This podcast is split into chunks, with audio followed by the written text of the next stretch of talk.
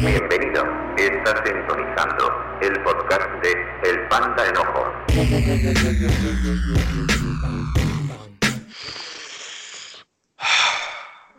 Ok. Es- estuvo muy interesante el, el diálogo que tuve con Laura. Eso de, de que haya dejado de ser Wicca y tener las tentaciones de hacer uno que otro hechizo por ahí. Es un tema muy interesante. Espero, espero pues hayan aprendido, ¿no? De su testimonio. Y si no lo has escuchado y ya te gorgorio la tentación, ve a escucharlo. No te cuesta nada una hora de tu tiempo mientras te mueves por la ciudad, ¿no? bueno, ahora continuando, ¿no? Con la serie de, de negro a blanco. Eh, invité a esta personalidad. Para mí es una personalidad de Twitter, porque porque siempre me aparece en mi feed de Twitter y es como que, hey, dice la neta esta chava. me gusta su nombre de, de, pues, de usuario, no su arroba, pero su usuario es como Lady Tragedias. Entonces ya te vas a imaginar más o menos de qué vamos a hablar, ¿no? Y pues ella es Hannah Reyes y pues te digo, la conocí en, en Twitter. Un día vi que una amiga retuiteó uno de sus tweets y fue como que, hey, si Fernanda apoya lo que dice esta chava, yo tengo que ser a, a mí amigo de esa, de esa chava, ¿no? Y pues ahí entre, entre tweets nos hemos escrito y, y ella una vez comentó algo en su Twitter como algo testimonial y dije, hey, eso tiene que estar aquí y es hora de ello. Entonces, Hannah, antes de seguir hablando, eh, pues quiero darle la bienvenida a tus amistades que probablemente están aquí. Entonces, hola amigos de Hannah. y pues háblanos un poco de ti, pues de, mm, de dónde eres, qué edad tienes, tu estado civil, eh, los temas básicos, ¿no? A qué te dedicas, si estudias, trabajas, eh, si estás en algún ministerio dentro de la iglesia o, o si eres de estas personas rebelde, rebeldes que dicen, el ministerio es fuera de la iglesia porque hay que ministrar a la gente que no conoce a Dios, chamalamamu o cosas así. eh, háblanos un poco de tu iglesia, si es que asistes a una.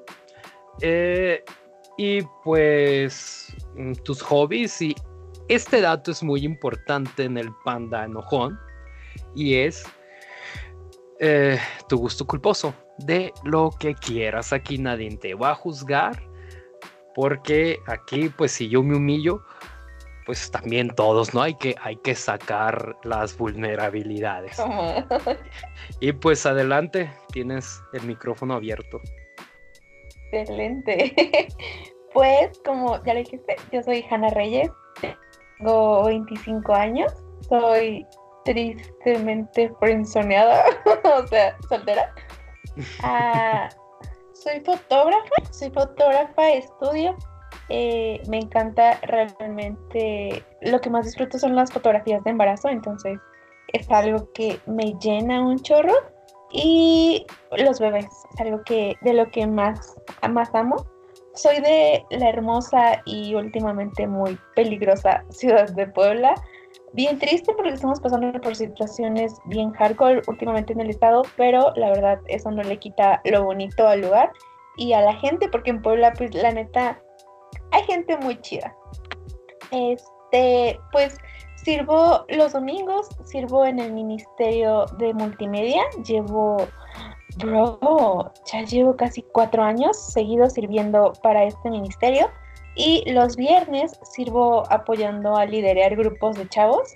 Eh, no sé, creo que lo hacen en muchas iglesias, les llamamos grupos pequeños o grupos de conexión y pues hacemos como reuniones como de chavos de ciertas edades y este, pues ponemos, obviamente la iglesia nos manda un tema, las explicamos y demás, entonces sirvo en estas dos áreas en parte de mi iglesia, lo amo un chorro, de verdad es como, convivo con muchos chavos, entonces bueno, es como que estoy súper adulta, pero es algo que realmente disfruto mucho y uh, algunos de mis hobbies últimamente me he dado cuenta, o sea, es muy raro, como que no me hubiera dado cuenta de esta parte, pero como que soy muy artística. Y realmente lo que estudié está muy en esta rama, pero apenas lo descubrí.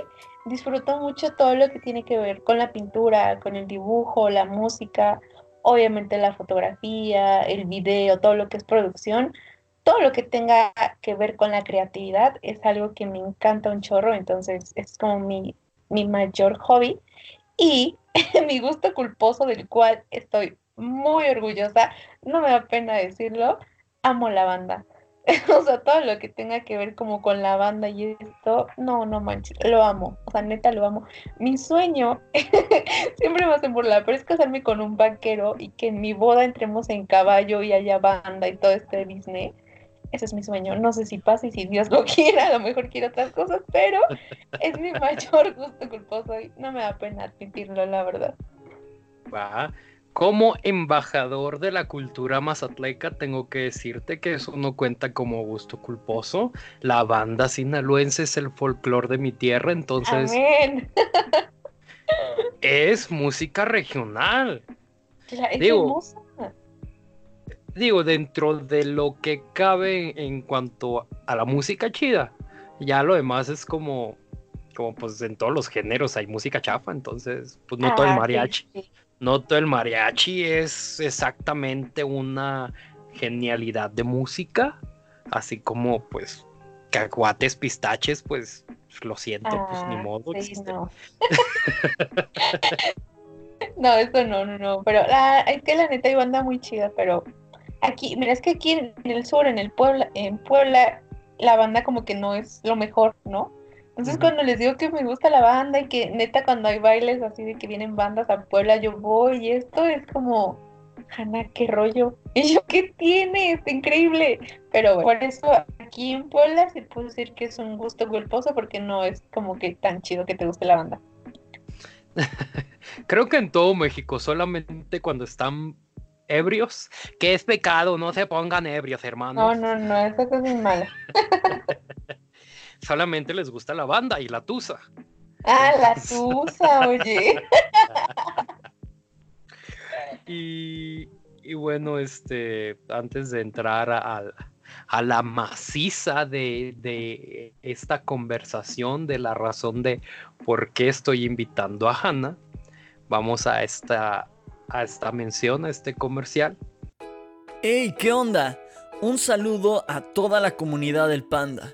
Soy Jonas Félix del podcast Eco, un podcast donde puedes encontrar temas sobre la vida diaria, así como crecer en tu relación con Dios y con los demás de una forma natural y sencilla.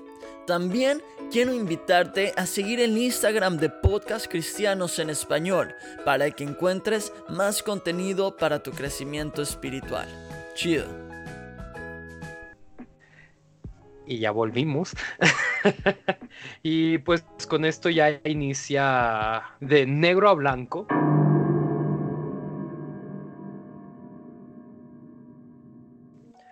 Y invité a Hannah a este a este diálogo porque aquel momento que tuvo de vulnerabilidad en su Twitter, que contó ahí unas cosas que, que vivió en su momento de locura, eh, que tocaron mi corazón. Pude, ver ¿no? las heridas cicatrizadas y que aún estaban sangrantes a través de esos textos, que dije, hey, la gente necesita escuchar la historia de Hannah.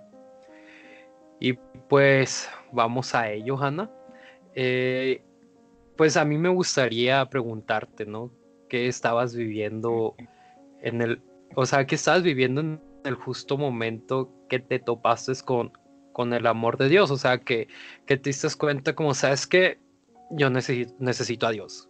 Esto que está haciendo con mi vida, la neta, ya no me funciona. Este, ah, qué fuerte. La verdad que, pues, mira, para empezar, eh, realmente, en, en teoría, por así decirlo, soy cristiana y cuna. O sea, es lo más chistoso de esto. Que soy cristiana y cuna, o sea, desde que yo tengo memoria, mis papás siempre me llevaban a la iglesia, me presentaron y todo esto, pero a mí nunca me gustó ir a la iglesia. O sea, yo recuerdo que desde niña no me gustaba ir a la escuelita dominical y todas estas cosas. Y obviamente pues cuando entré como a esta parte de la adolescencia, de rebeldía y demás, pues mucho menos, ¿sabes? O sea, empezaron a entrar muchas dudas en mí que nadie me podía responder, o sea, no, no me sabían responder, que no, me llenaban. Entonces eh, empecé a pasar como por procesos que me fueron jalando realmente a lo malo. De niña yo siempre era como súper tímida, como que no hablaba con nadie y demás. Entonces, cuando fui creciendo, pues como que dije, ya no quiero esto, ¿no? O sea, yo quiero como conocer gente y demás. Entonces, mi personalidad se empezó a convertir a ser mucho más extrovertida. Lo cual llegar a ser tan extrovertida me llevó a cometer como pues muchos errores, pues no, o sea, desde que tenía como 13 años empecé a caer pues en el alcohol, en las drogas, en el cigarro y mucha gente era como, ay, pues es que es normal porque estás probando, ¿no? Pero bro, no es normal que una niña de 13, 14 años esté cayendo de, de briaga, ¿no? Que se esté drogando, realmente no es normal. Y fue un proceso de mucho tiempo, o sea, yo recuerdo que empecé en esto cuando estaba en la secundaria. Eh, salí, entre un bachiller, me corrieron de ese bachiller, mi mamá me metió a otro. Y fue ahí como que cuando todo esto se empezó a poner más intenso, porque yo ya no tenía límites, ¿sabes? O sea, yo pues caí en todo lo malo que te puedas imaginar, ¿sabes? Como metiéndome todo lo que se pudiera, inhalado, inyectado. Eh, probando y haciendo mezclas asquerosas de alcohol.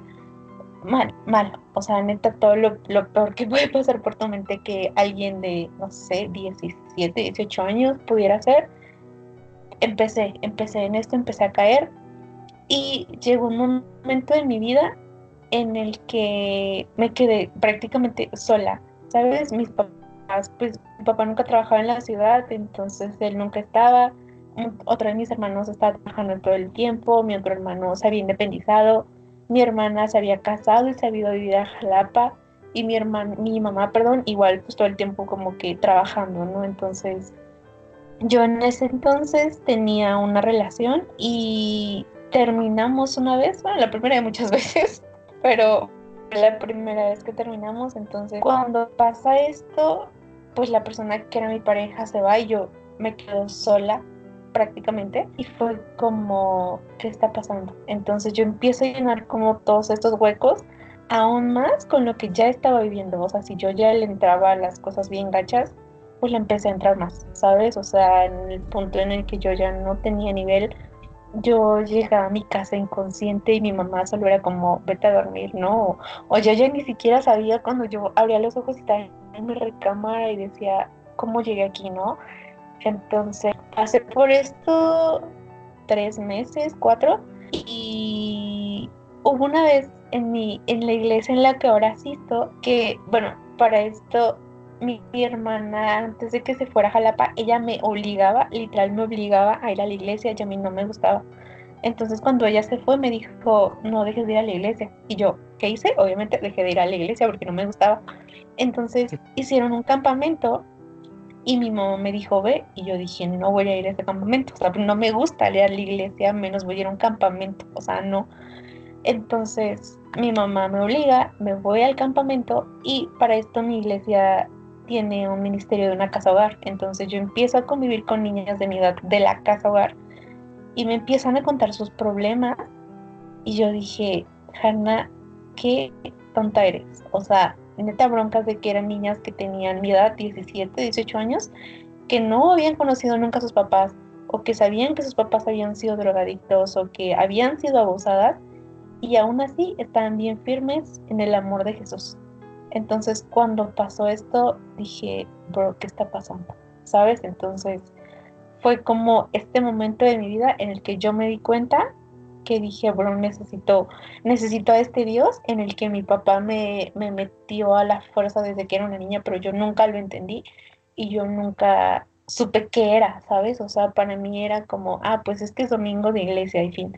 Y era, ay, ¿qué más? O sea, era una rutina, pero fue hasta este momento en el que yo llego a este campamento, convivo con estas personas, me empiezan a contar sus problemas y que para ellas su único refugio era Jesús. Cuando dije, no manches, ¿qué estoy haciendo en mi vida? O sea, y me di cuenta de toda la porquería que había hecho desde que tenía 13 años. Fue duro.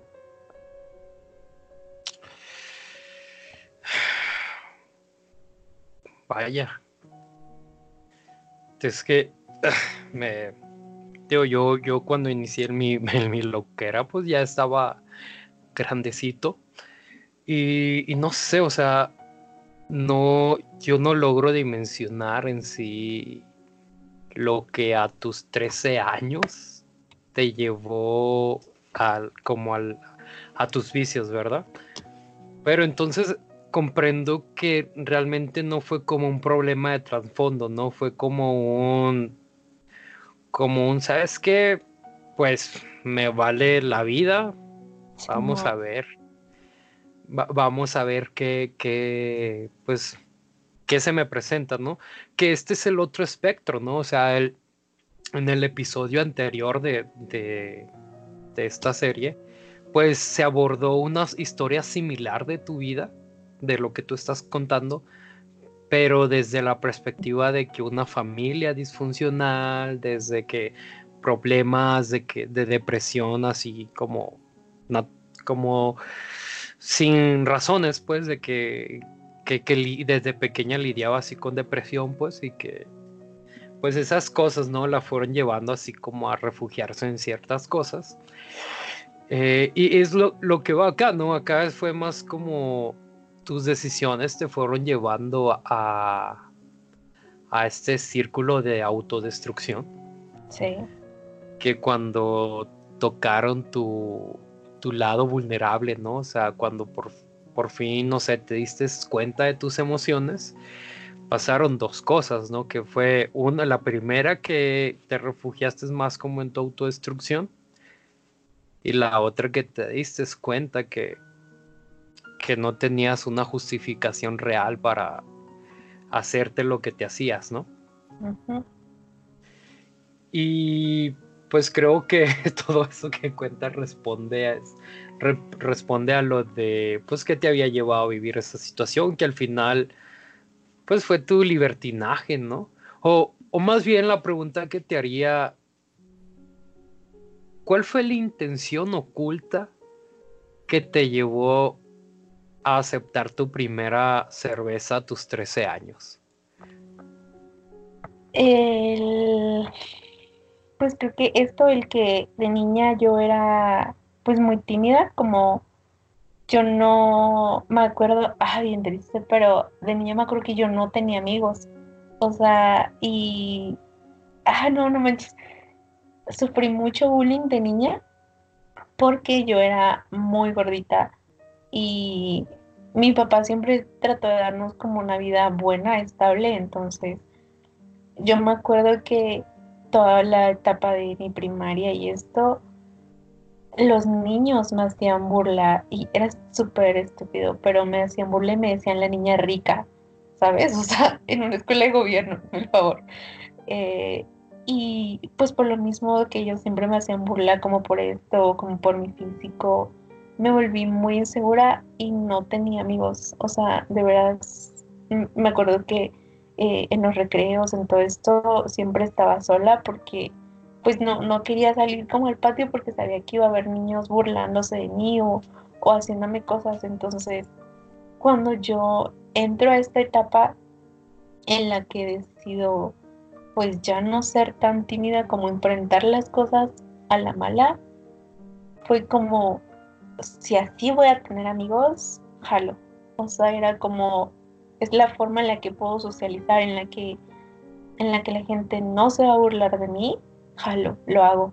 Entonces, realmente fue esto lo que me llevó a, pues a cometer todo, o sea, todo lo malo por primera vez. Ok.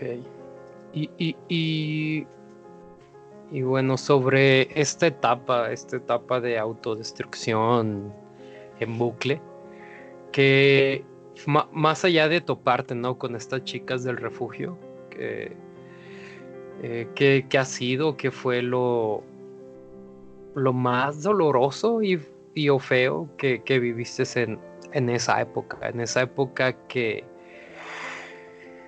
que pues literal, ¿no? O sea, renunciaste a, a todo lo que alguna vez te, enseñaron desde niña, que, que, fue así como lo que más marcó tu vida en ese proceso. más allá, pues, de toparte con, con, con, con, pues estas, estas experiencias de vida de las demás chicas, ¿no? El, el toparme con la, la, peor parte de mí cuando, cuando pasó esto que, que yo terminé esta relación con esta persona, pues yo me sentía sola y, y entré en, una depresión bien intensa. O sea, neta, muy intensa en la que yo no podía estar dos minutos sola porque, porque empezaba a pensar cosas que no debía, ¿no? O hacer cosas que no debía atentando contra mí. Y era algo que era muy notorio, ¿sabes? O sea, como que me acuerdo que en, en, la prepa pues yo era de lo peor, ¿no? Entonces era como la típica que siempre andaba echando relajo y demás y cuando pasó esto pues yo ya no hacía nada, o sea, yo era un bulto normal en el salón, entonces eh, como que mucha gente lo empezó a notar y se empezaban a acercar a mí, pero yo era como, no, no quiero saber nada de nadie, ¿sabes? Y en, no manches, en dos ocasiones intenté hacer cosas malas contra mí, contra mi cuerpo y atenté, atenté contra mí y fue lo más feo que pude haber hecho. O sea, yo me cortaba para poder como saciar este dolor y esta depresión que había en mí, pero fue, fue la segunda ocasión en la que intenté algo, en la que algo me dijo y ahorita sé que no era algo, sino sé que de veras era Dios, diciéndome, Hanna, no lo hagas. O sea, Hanna, esa no es la salida. Y, y fue cuando intenté buscar ayuda y me acerqué a mi mamá y le dije, ma, está pasando esto. Entonces, fue algo bien duro para mí, el, el, simplemente el hecho de aceptar lo que yo estaba haciendo, ¿no? Entonces, el, buscar ayuda con mi mamá y decirle, está pasando esto, estoy haciendo esto y ya no quiero hacerlo, fue una de las cosas más duras que pude haber pasado. O sea, como el encontrarme con, con esta parte de mí que yo no conocía y que yo no quería hacer, ¿sabes? O sea, ahorita lo pienso y es como, Hanna, ¿qué tenías en la cabeza? Pero en ese momento fue como toparme con, como con esta, esta Hannah que está atrás del espejo, ¿sabes? Como estas películas que atrás del espejo está la versión mala de ti. Fue esto, como toparme con esta versión que yo nunca me hubiera imaginado. Sí, pues esta, la versión más oscura, ¿no? La versión más perversa de Hannah. pero fíjate que esto me lo dijo un profesor hace unos años antes de siquiera yo alejarme del camino, pero este profesor una vez dijo, es que para encontrar el equilibrio de tu vida, tienes que ser la versión más depravada de ti misma, pero también en algún momento ser la versión más, más llena de luz, ¿no? Más constructiva, y así vas a encontrar cuáles son tus extremos. O sea, en saber la furia destructiva que tienes adentro de ti, pero también esta fuerza constructiva. O sea, una es la que pregona en tu vida, pero la otra es como la que, la que, bueno, eh, tenemos este conocimiento para cuando alguien nos quiera atacar, no, no le va a ir bien, ¿no? Pero porque pues siempre tenemos como e-, esos, esos traumas, ¿no? De que pues en, el pasado la gente nos, atacaba y todo eso, ¿no? Y, fíjate que a mí me, da la curiosidad sobre en el momento en el que decides de, ¿sabes qué, Hannah? Es tiempo de pedir ayuda. ¿cómo venciste este miedo de... Porque, porque es un miedo, ¿no? Un miedo que vivimos todos los hijos cristianos, todos los hijos de familia o cuna cristiana sobre, tengo este problema que estoy viviendo y no sé cómo decírselos a mis papás. ¿Cómo, o sea, tus papás actuar, bueno, tu mamá actuó bien, pues no, no fue como de, eh, pues, de que te quiso anexar luego, luego, o, o, que se haya sentido como decepcionada, ¿no? De, ay, no, a mi hija, que tanto llevo a la iglesia, qué sé yo, ¿no? Pero, pero cuéntanos eso, pues, ¿cómo, cómo, cómo viviste esa situación? con tus padres al momento que te presentaste vulnerable? Pues realmente solo fue con mi mamá. O sea, y fue, fue la única y fue porque la que era la que estaba en ese momento. Yo creo que si hubiera estado mi hermana, solo hubiera sido mi hermana, o si hubiera sido mi hermano, solo hubiera sido mi hermano, realmente no, o sea, al menos yo nunca fue algo que le externara a mi a mi papá porque sabía que iba a vivir como imperia, o sea, yo sabía que justamente iba a pasar esto, como él iba a ser él diciéndome como, Hanna, ¿qué ejemplo te di? Hanna, si yo te llevo a la iglesia, Hanna, si no sé qué, entonces yo hasta la fecha nunca lo he hablado directamente con mi papá, sé que lo sabe porque obviamente mi mamá no creo que se lo haya ocultado durante todos estos años, pero al menos eh, el enfrentarlo con mi mamá fue lo mejor, lo mejor que me pudo haber pasado. Yo tenía mucho miedo porque neta yo dije, me va a pegar. o sea, que no manches, me va a pegar, pero pues ni pego, o sea, va a doler menos de lo que yo me estoy haciendo. Pero no, o sea, me acuerdo perfecto que ese día ya estaba en la cocina, yo llegué, me puse a llorar y le conté todo esto. Y ella solo se abrazó y me abrazó y se puso a llorar y me dijo, no estás sola, vamos a salir de esto juntas. Y sí, te lo prometo que yo tenía mucho miedo porque yo no tenía en ese entonces como una buena relación con mi mamá. Pues sabes, yo rebelde, no sé, entonces como que no había una conexión madre-hija tan chida. Pero a partir de ese momento, mi mamá se convirtió en mi mejor amiga, que lo es aún hasta ahora que han pasado siete años desde que pasó toda esta situación tan intensa en mi vida mi mamá se convirtió en mi mejor amiga. O sea, realmente yo tenía miedo a cómo ella fuera a reaccionar, pero fue todo lo contrario. O sea, de veras, ahí pude ver neta como el amor de Dios abrazándome y diciéndome, Hanna, no estás sola, Hanna, no tengas miedo. Wow. Entonces probablemente por acá anda tu mamá. Hola, señora. Mucho gusto. Yo soy el pan de enojón. No, no escuche los demás episodios. Este nada más. Este. Wow. Es que eso, eso es muy importante. Porque Tío, te iba a preguntar, ¿no? Cómo era la relación, pero al momento de decir tú que no es una buena relación, bueno, que no era, pero al momento que dices, chingue su madre, necesito hablar con, en este caso, con tu mamá, ¿no? O con la persona que hubiera estado ahí. Pero creo que gracias a Dios fue tu mamá. Sí, e, entonces, e, el tú permitirte, ¿no? Ser vulnerable con tu mamá, pues restauró esa, e, esa, pues esa relación. Me imagino que, que, es que las mamás son bien, son bien inteligentes, tienen este, este tercer ojo abierto por parte de Dios. Yo creo que tu mamá siempre tuvo sospechas de algo. Porque mira, cuando yo estuve de, de, de niño vago, mi mamá siempre me preguntaba, hijo, ¿te drogas? Y yo, no. Y entonces, ¿por qué los, y, entonces, ¿por qué los ojos rojos? Amá, estudio informática, la computadora daña mi vista y, cosas así, ¿no? Uno dice, pues, cualquier pretexto, ¿no? De que, eh, pues ya ves, todas las, todos los, como, los efectos no secundarios de, de, pues meterte cosas, ¿no?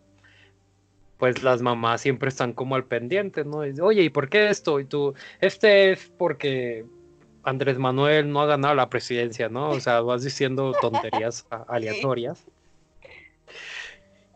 Eh, entiendo un poquito tu trasfondo, ¿no? Que casi siempre estuviste sola en, en esa etapa, ¿no? Pero no sé si tu mamá en algún momento te, em, te confrontó o, o, o, si tuvo una sospecha o realmente fuiste bien astuta y, y aunque llegabas bien perdida a tu casa, eh, sabías fingir, ¿no? El que no estuvieras pues bajo los efectos de los químicos ilegales o el alcohol.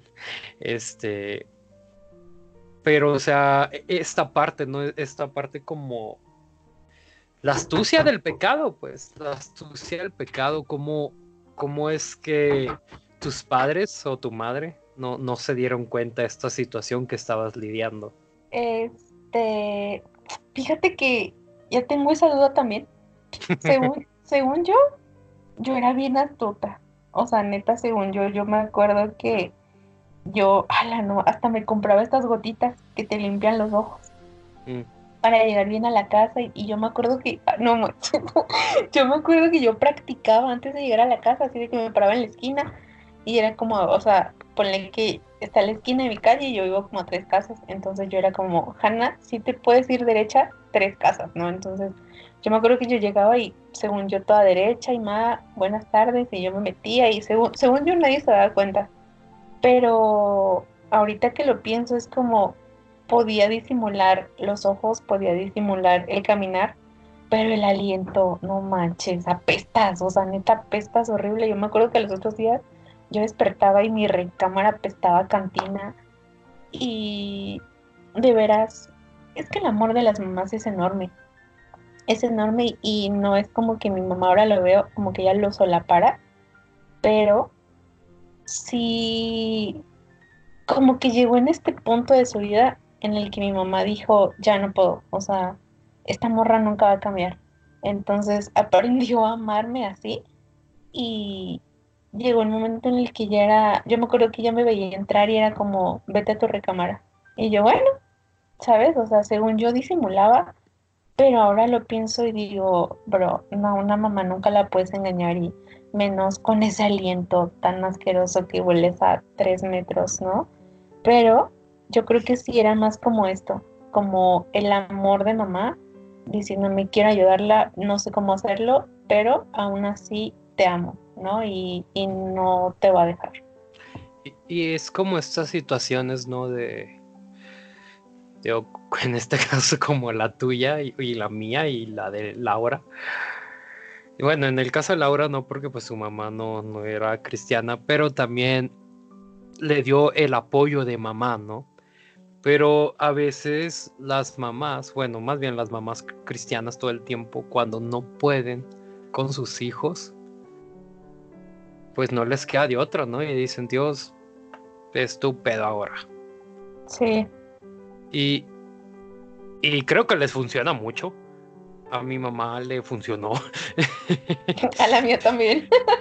Porque yo recuerdo una plática que, que yo tuve con, con, bueno, más bien ellos estuvieron conmigo, me estaban regañando por algo, no me acuerdo qué, pero yo me empecé a reír como un psicópata así que like Guasón, ¿no? O like el Joker de, de, la película nueva, ¿no? Así me empecé a reír. Y mi papá se enojaba más y me gritaba más y yo me reía más. Y en eso mi, mi, mamá lo agarra y le dice, gordo, ya no le digas nada. No lo estás viendo. No le interesa lo que nos está haciendo. No tiene conciencia de quién es ahorita. está perdiendo su humanidad ahorita no va a ver si que el daño que nos hace. Él está perdido en su mundo. Y yo pues es nomás como es que escuché el eco, ¿no? Y fue como que eh, fue hasta contesté como hasta que se dieron cuenta o algo así dije y me subí. Y así, o sea, ya, ya después, no sé si te pasa que haces como conciencia de tu yo oscuro, ¿no? Y dices, qué ingrato era. O sea, expuse a mis papás a esas situaciones sin necesidad alguna. Y, y ahora es como que somos todo lo contrario con ellos, ¿no? Así de, de ser todos unos hijos bien ojetes. Terminas convirtiéndote el, el hijo que menos les peleas que si tus hermanos le están, le están tirando el pedo a tus papás, es como, hey, déjalo en paz, está viejito, entiéndelo. Sí, soy neta. Porque yo creo que, que es lo mismo que nos pasa con la salvación. O sea, tú y yo fuimos de cuna cristiana. Y es, creo que es la primera vez que lo hablo acá en el pan de enojón. Yo por lo general no, no hablo así tan directo de, mi vida pasada. Creo que en los primeros episodios sí, pero whatever. Este, a, lo que voy es que. ¿Qué, qué decía? ya se me fue el rollo. De la cuna cristiana. ah, ok. Que, que, que, que, pues somos de cunas cristianas, ¿no? Y, y que no, no dimensionábamos la salvación, no dimensionábamos la gracia. Y ahora que la entendemos, es como, no sé, al menos yo, yo no me atrevo a juzgar a alguien que está viviendo problemas en su vida. Y puedo leer a un montón de personas estando señalando. Y digo, no, bro, tú, tú no sabes lo que esa persona está viviendo. Tú no sabes el por qué decidió de dejar de ir a la iglesia o, ese tipo de cositas, ¿no? Entonces como que te casas con la causa de, Cristo, al igual como te casas con el hecho de honrar a tus papás, porque te diste cuenta como, pues, disculpa la palabra, ¿no? Pero como que te diste cuenta de la basura que fuiste, ¿no? Sí, entonces. Y siguiendo con este este, esta atmósfera ¿no? sensible. Háblanos un poco sobre cómo lidiaste eh, esta, esta batalla emocional contigo misma sobre esta Laura, que diga Laura, perdón, Hanna, esta Hanna, se, me, se me trabaron los cables. Siempre me quise llamar Laura, ¿eh? E, esta Hannah, ¿no? Que, que, dice, no merezco el amor de Dios. No, no lo merezco, mírame cómo estoy, todo lo que, lo que estuve haciendo, este, lo que le hice a mis padres, versus esta Hannah que, que clama y que dice, necesito a Dios. Sin Dios yo no voy a salir de esta. No puedo. Intenté hacerlo sola, pero no pude. Mírame dónde estoy me lo debo a mí o algo así, ¿no? ¿Cómo, cómo, cómo fue este proceso para ti? El cual te ha tenido aquí todavía, ¿no? En el camino del Señor, esta senda de luz. Realmente fue el primero, primero el aceptar y reconocer que necesitaba a Dios. O sea, para mí esto fue como lo, lo segunda cosa más fuerte, el reconocer y decir, neta necesita a Dios. Como que, pues yo digo que estaba en este, en este mood como de muy rebelde, como que no me gusta ir a la iglesia. Y cuando yo dije, necesito a Dios, mi mamá me dijo, tienes que buscarlo. Y yo dije, ok. Entonces como que esta, esta fue como mi primera parte. Y luego pues obviamente viene la parte del remordimiento, ¿no? En el decir, o sea, como primero decía, Dios te necesito y luego era como, Dios no te merezco, ¿no? Pero la verdad es que como con esto no batallé tanto. O sea, batallé más en el aceptar que lo necesitaba y no con el decir no lo merezco. Sí cargué mucha culpa y aun cuando este proceso que fue el más duro de toda mi vida terminó y aún así yo seguía en las cosas malas pero ya no tan fuertes, yo cargaba mucho con esta culpa pero en primera fue mi mamá, o sea, mi mamá es como el pilar más fuerte de todo este cambio. Y el poder, ya cuando yo empezaba a asistir allá voluntariamente a la iglesia conocí a más personas, bueno, en ese tiempo no tantas, pero como a dos otras personas que me ayudaron. Y conocí a dos de mis pastores, que en ese tiempo eran mis líderes de chavos, que me enseñaron neta todo el tiempo el amor de Jesús.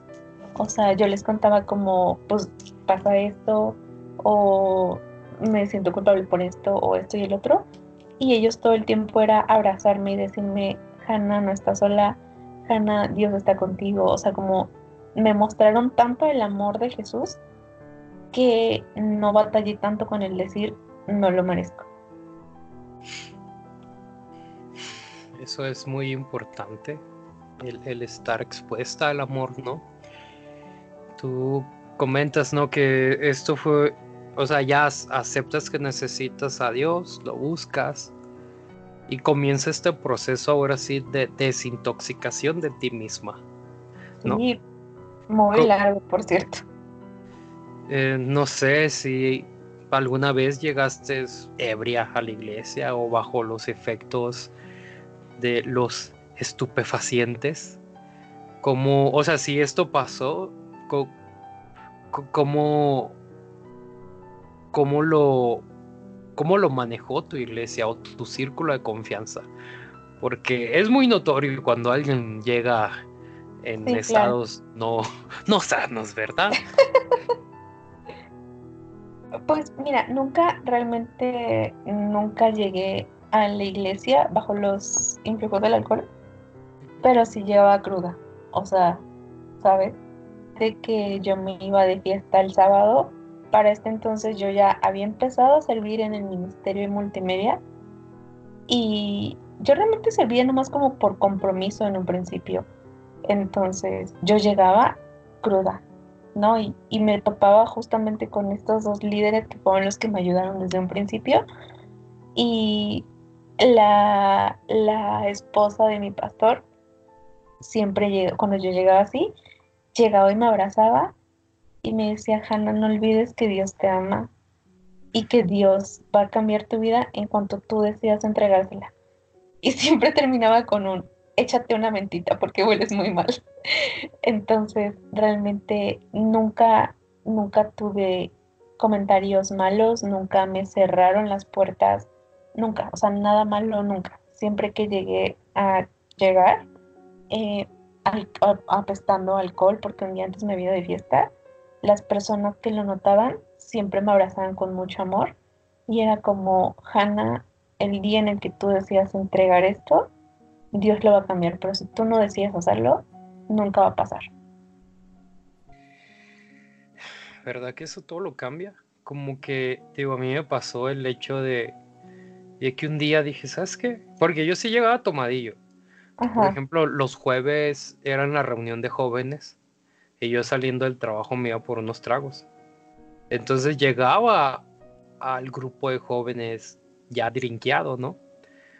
Pero eso que dices tú, el que no, no te rechazaran, eh, yo, yo créeme que yo, yo hacía esto adrede porque todo esto que yo viví, lo viví el Mazatlán. Al venirme a, Guadalajara fue como un iniciar de cero que más adelante en, el Panda Enojón hablaría de esto. Solamente estén al pendiente, ¿eh? Escuchen todos los episodios aquí en adelante.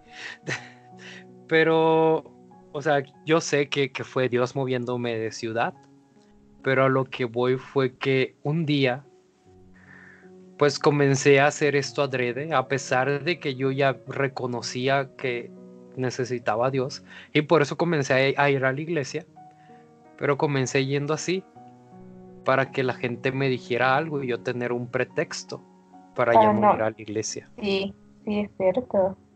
Yo, o sea, yo lo hacía, yo llegaba drogo, yo llegaba tomado, para que el pastor, para el que de la entrada me, dijera, me viera con cara de fuchi.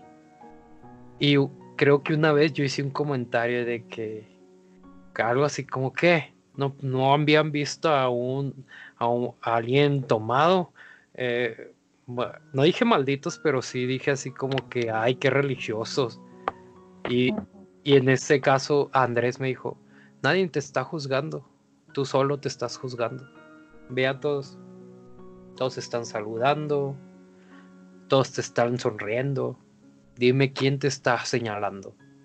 Chécate, a lo mejor eres tú. Y dije, ¿qué? Potter, no utilices mis hechizos en mi contra. y, y pues te digo, es lo que te hablo, ¿no? Como que el amor cambia las cosas. Creo que en algún momento dijiste, ¿sabes qué? Yo ya no necesito esto. Quiero, quiero disfrutar a mi familia estando sobria. Quiero disfrutar la alabanza sin tener resaca, ¿no? Simón. Te comienzas a comprometer con tus ministerios que todos los ministerios de multimedia, todos esos tras bambalinas, son los mejores ministerios. Sí. Son los mejores porque somos los los servidores o voluntarios ninjas. Porque tienes que hacer cualquier cosa y la gente nunca se dio cuenta que el, el proyector dejó de funcionar. No se dieron Cámara ya cuenta. no manda la señal. Sí, no se dieron cuenta que, que el micrófono del pastor se quedó sin pilas. Bueno, sí se dan cuenta. Eso sí lo notan. Cuando ya nadie lo escucha. Pero el punto es que. Que ese es otro tema. Pero, o sea, te comprometes con la casa, te comprometes porque ellos te amaron primero. Sí. Y, y ahí está como el secreto, ¿no?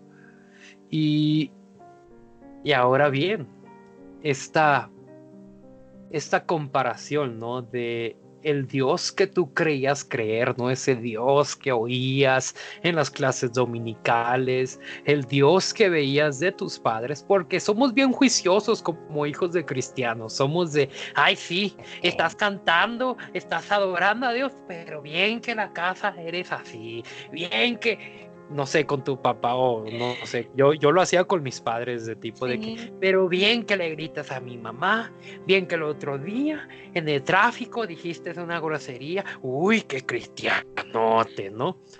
Y, y tienes esos juicios como hijo, Simón. pero es porque tú no estás conociendo a- al Dios de tus padres, ¿no? Entonces es, ¿cuál es la diferencia del Dios que creías creer contra el Dios que ahora es parte de tu vida? Justamente esto, el conocer a un Dios de amor y no a un Dios de condenación. ¿Sabes? O sea, eh, la iglesia en la que yo crecí, todo, todo era malo. Y, y digo, obviamente, o sea, hay cosas malas y, y está mal. Pero realmente, cuando digo todo, o sea, neta era todo. Como si tú ibas en jeans y no en falda, ya estabas pecando. Como si tú, no sé, te había ganado el sueño en la reunión, ya estabas pecando. Y está mal, obviamente, hacerlo un- durante una reunión, pero todo era condenación. ¿Sabes? Todo era como, eh, es pecado, te vas a ir al infierno, todo es malo, malo, malo, malo, malo, malo. Y yo crecí con esto. Entonces, cuando yo llego a esta iglesia donde yo me topo con estos líderes, me enseñan a otro Dios, a un Dios de amor, a un Dios de bondad, a un Dios que te acepta con tus errores, a un Dios en el que así tú estés tirado en el lodo, Él te va a estirar la mano y te va a decir, ven, yo te ayudo, ¿no? Y que aún así en este Dios sí hay condenación, sí hay pecado, sí hay cosas malas, pero no todo es esto. O sea, me topé con personas que me mostraron un Dios de amor, un Dios que me decían, yo te ayudo a salir de esta. Hannah no está sola, ¿sabes? Entonces, es totalmente diferente el po- poder conocer a personas que en lugar de juzgarme me ayudaron fue, fue algo increíble, ¿sabes? El, el poderme sentir amada por personas que no eran de mi familia, que me habían conocido en un mes, dos meses. El sentirme amada por estas personas fue el decir, este es el Dios el que yo anhelé conocer desde niña, en el que yo de niña preguntaba, ¿por qué me dicen hermana en la iglesia si ni son de mi familia, no? Y nadie me contestaba, o sea, neta, nadie me contestaba esa pregunta tan básica. Y el poder entenderlo después, el por qué ya me decían hermana en la iglesia, era como, ah, ok, ¿sabes? O sea, como el, el poder conocer a un Dios que, que de niña siempre anhelé, porque era como, bueno, porque adoramos a algo, no a alguien? ¿Dónde está? No lo veo. El decir, ok, no lo vas a ver, pero lo vas a sentir, pero lo vas a escuchar, vas a sentir cómo te abraza. Conocer a este Dios fue totalmente diferente y algo increíble. Wow. Eso está muy, muy, muy padre. Está muy. Esa manera de, cómo lo visionas, ¿no? Está, creo que más de, de un pan de escucha se va a sentir identificado. Y si no, pues es tu problema. ¿eh? Nuestra bronca. y pues lamentablemente estamos llegando ya al, final de, de, este diálogo de, de, negro a blanco, porque ese es el punto en donde Hannah ya está en Hannah versión blanca. Blanco. en versión blanco, en blanque, blanque. Eh, este, este fue el proceso que, que viviste, ¿no? De cómo, cómo fuiste tú en tu versión toda, toda oscura, ¿no? Todo tu, tu, tu yo demonio, tu yo demonio. Sí. Y ahora tu yo con la luz que habite en tu corazón por aceptar a Dios en tu vida. Y eso hace que esta ausencia de luz, esta oscuridad se vaya. Pero no, no se va esta conciencia de sabes quién eres cuando Dios no es parte de tu vida. Y, y creo que eso es como algo que, que siempre se queda ahí presente, no, no como una condenación, sino como un recuerdo de estoy agradecido porque me salvaste. Sí, súper sí. Y, y, bueno, este, como parte ya final, ¿no? Mm, pues comentas, ¿no? Que, que, te gusta tomar fotos a chicas embarazadas. Sí. hablan, háblanos de tu proyecto, ¿no? O sea, si tienes alguna página donde chicas embarazadas puedan solicitar sesión de fotos ahí en de Puebla, de preferencia. Sí, de Puebla, digo, no, no creo que exista el freelance de fotografía, todavía no. No es como que un dron pueda viajar a cualquier lado del país. Entonces, háblanos de ese proyecto que tienes. Pues mira, actualmente, digo, si gustan ir al estudio estaría increíble, me darían más chamba. Eh, estoy en un estudio que se llama Caja Mágica Puebla, pero pueden buscarme también en Instagram como Hanna Reyes, Hanna bajo Reyes, y ahí tengo como algún material de lo que hago. De hecho, apenas subí una sesión de embarazo que le hice a una de mis mejores amigas y no manches, quedaron hermosas hermosas esas fotos, me gustaron muchísimo. Entonces, si son de Puebla y ocupan una sesión de embarazo, puedo ser su mejor opción. es la mejor opción. No, no hay igual, no hay igual. Obviamente Todos los que se han parado a tener una conversación en el, en el pan de enojón son la mejor opción. No hay más, no hay más no, no busques, no busques a la tía Licha, o sea, ya, con ella. a tu primo que tiene el iPhone, no, no, no, no, no. con Lady Tragedias es la opción. Por favor. si un día están tristes, vayan a mi tweet y se van a divertir mucho con mi vida de tragedias. E, e, e, ese, ese también es otro hobby que tiene ella. Compartir mis desgracias en Twitter. Ya, ya va casi a ser influencer de Twitter, ¿eh? Ya voy, con mis 160 seguidores. tienes más que yo, creo que tengo 10. Y, nueve, y nueve son mis cuentas. cuentas privadas. Eh, y bueno, este, no sé si tienes proyectos futuros ahorita, aparte de lo de fotografía, aparte de este lado que te estás experimentando artísticamente. Este, no, la verdad es que no. Realmente ahorita estoy como que todo está enfocado 100, bueno, más o menos, no 100% porque como que un 50 es esto y el otro 50 son mis servicios en la iglesia, pero estoy bien metida en esto. En, en la foto es algo que me gusta un chorro, como les comentaba al principio, lo disfruto demasiado, entonces ahí estoy enfocada ahorita. Ya, ya. Eso, pues, qué, padre que, que, te guste estar sirviendo en tu casa, en tu iglesia. Entonces, pues, mm, cuéntanos o háblanos, ¿no? Sobre alguna frase o versículo o mantra con lo que te identifiques actualmente.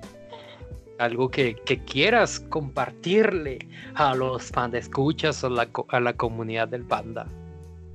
Pues mira, un versículo que me ha marcado durante hace muchos años, creo que desde que empecé este cambio en mi vida, es Josué 1.9 esfuérzate y sé valiente. Es algo que de veras me marca un chorro y es como mi, mi guía de todos los días. Como que cuando ya no puedo más es como esfuérzate y sé valiente. Sí puedes. Y una frase que últimamente ha estado mucho en mi corazón que eh, me ha estado ayudando mucho a, a muchas etapas de mi vida en varias áreas es el si quieres algo bien, empieza por hacer las cosas bien. No importa lo que, en, qué área de tu vida la quieras implantar, pero si quieres algo bien, empieza por hacer las cosas bien. Eso. Eso está, yo lo apruebo. sea ministerio, sea trabajo. ¿Quieres que el ambiente laboral de donde estás sea mejor? Empieza a ser mejor con tus compañeros. ¿Quieres que tu iglesia no relevante comience a ser mejor? Comienza a ser un mejor hermano, un mejor servidor. Sí, súper sí.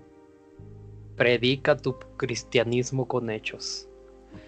Eso está muy, muy padre, muy retador también.